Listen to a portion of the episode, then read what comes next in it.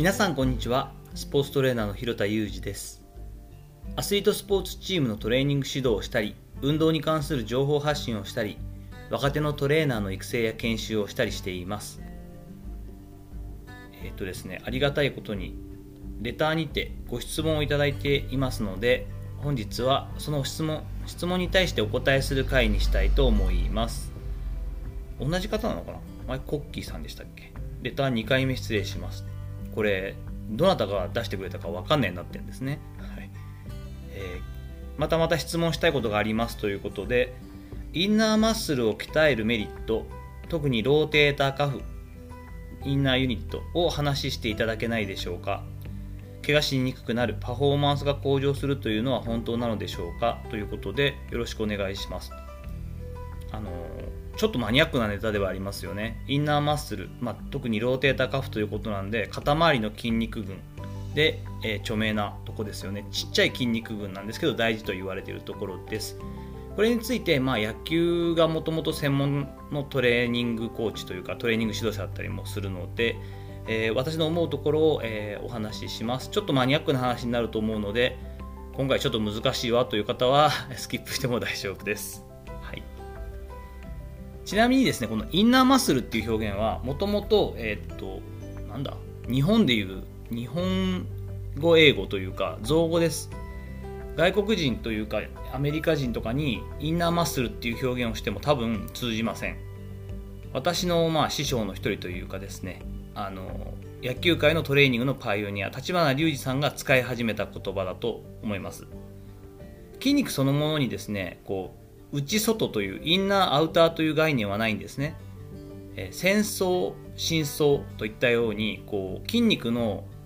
位置している深さによって筋群は定義されているっていうのは一応確認しておかなければいけないかなと。一般的にインナーマッスルという言葉で表現されている筋肉は細くて中の方にある深いところにある筋肉群でアウターマッスルと言われている筋肉は太くて強くそしてま表層にあるということが多いです。で結論的に言うとですねインナーマッスルを鍛えたからといってその深層にある小さい筋群を鍛えたからといってパフォーマンスが向上するというわけではありません。ただ怪我がしにくくなるというのはある意味事実ではないかなと思ったりしています。理由がありまして大きな筋肉を外側にあるこう表層にある大きな筋肉群をメインで動かす癖がつくと肩でいうと一番多いのはこうインピンジメントといってこうゴリゴリっと肩峰と言われるこう肩の前方で引っかかってしまったりする症状が出たりとか、可動域、え、肩がこう滑らかに思ったように動く範囲が狭くなったりといったことが起きてきます。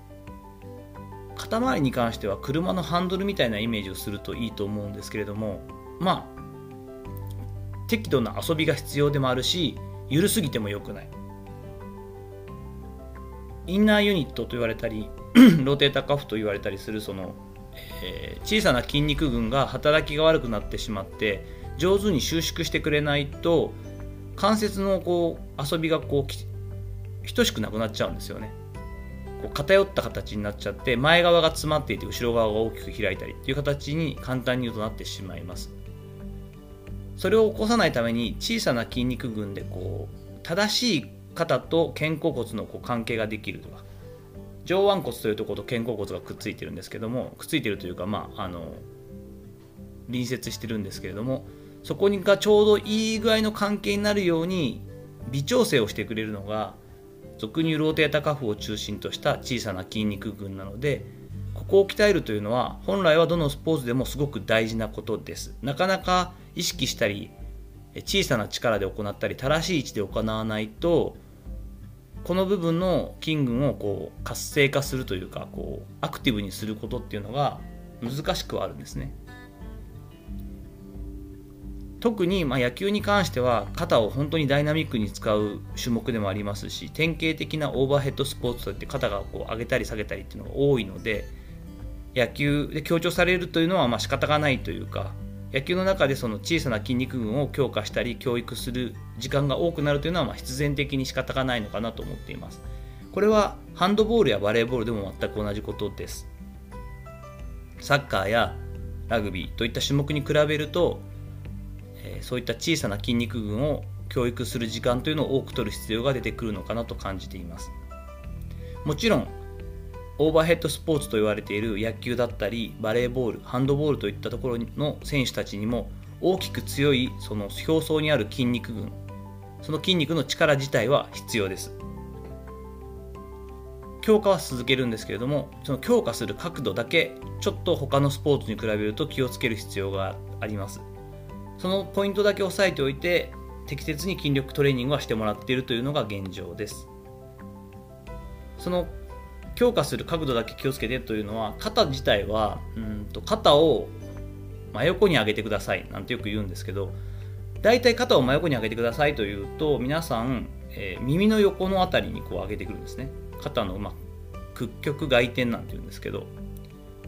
これ肩耳の真横に肩を上げた状態って肩そのものからすると真横じゃなくてちょっともう後ろに引っ張られてるんですよ。結構苦しい角度なんですね。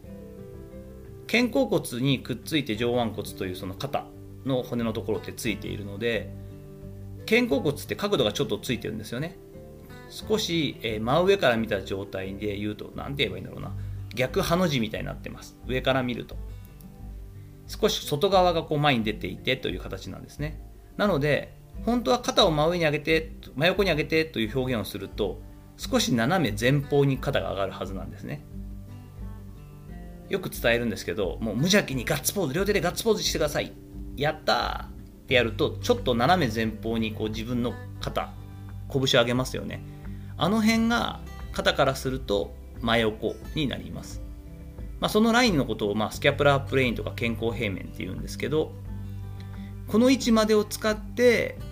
プッシュだったりプルだったりといった上半身寄りのトレーニングを行うというのがオーバーヘッドスポーツでは基本になります。要するにそこから下がってくると肩にとっては負担のかかるポジションでその俗に言うその遊びがない状態だったり引っかかりやすい状態になってしまうのでそこの部分っていうのは他のスポーツとちょっと違うところであったりはします。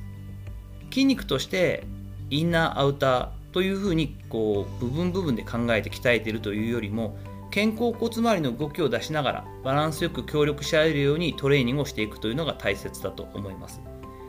よくね我々のそのトレーニング指導者の世界では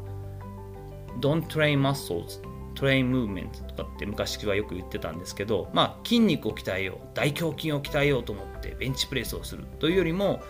動きを鍛える中で全体的にそこの大胸筋を中心とした筋群を強調させて鍛えていこうねというまず動きありきだよねといったような、まあ、意味合いが込められているんですね。打足ですしちょっとマニアックですが前鋸筋や僧帽筋下部繊維といったところの働きが肩甲骨の動きそのものの中でも特に上方回線と言われる上に向かってこう肩を回しながら上げていく肩甲骨を外側に開きながら上げていく動きには大事になったりしますのでこれらの筋群が働くような種目も多く取り入れたりはしています。自然にね動きの中でそういった、え、ちょっと普段は使いづらい前鋸筋や僧帽筋下部繊維といったところを使えるようにオーバーヘッドスポーツの選手やチームを指導するときには指導種目を入れたりしています。肩の構造上ちょっと細かく言うと joint by joint approach なんていうのが結構有名で理学療法士さんなんかにとってはすごくポピュラーだと思うんですけど大きな関節群人間の体の関節には、と、動きをメインとして可動性をメインとして作られているというか役割を担っている関節と安定性どちらかというとこうしっかりこう押さえてあげるのをメインとした関節があったりしてそれが交互にこう来てるんですけど肩関節に関しては二足歩行になった時点の多分人間の進化としてわざとすごく可動域をこう広げてるんですね。可動性を大きくしたかったという多分進化の過程のその目的がありましてわざとこう肩がこう浅めに作ってあるんですよ。あんまりこうがっちりこう固定してない。だからこう脱臼って一番多いのは肩じゃないですか。可動性をこう重視した分そのリスクとして少しその安定性が弱くなってしまったっていうのが肩関節です。だからこそ肩周りには他の関節周りよりも多く小さな筋肉群っていうのが発達していて。で怪我を防止するという観点から考えるとそのローテータカフと言われている、え、小さな筋肉群の4つの筋肉を中心とした細かい筋肉も強度させる必要があるというのが、えー、一つの結論だと思います。さていかがだったでしょうか？本日はご質問いただいた、え、ローテータカフを中心としたインナーマッスルということについてお話しさせていただきました。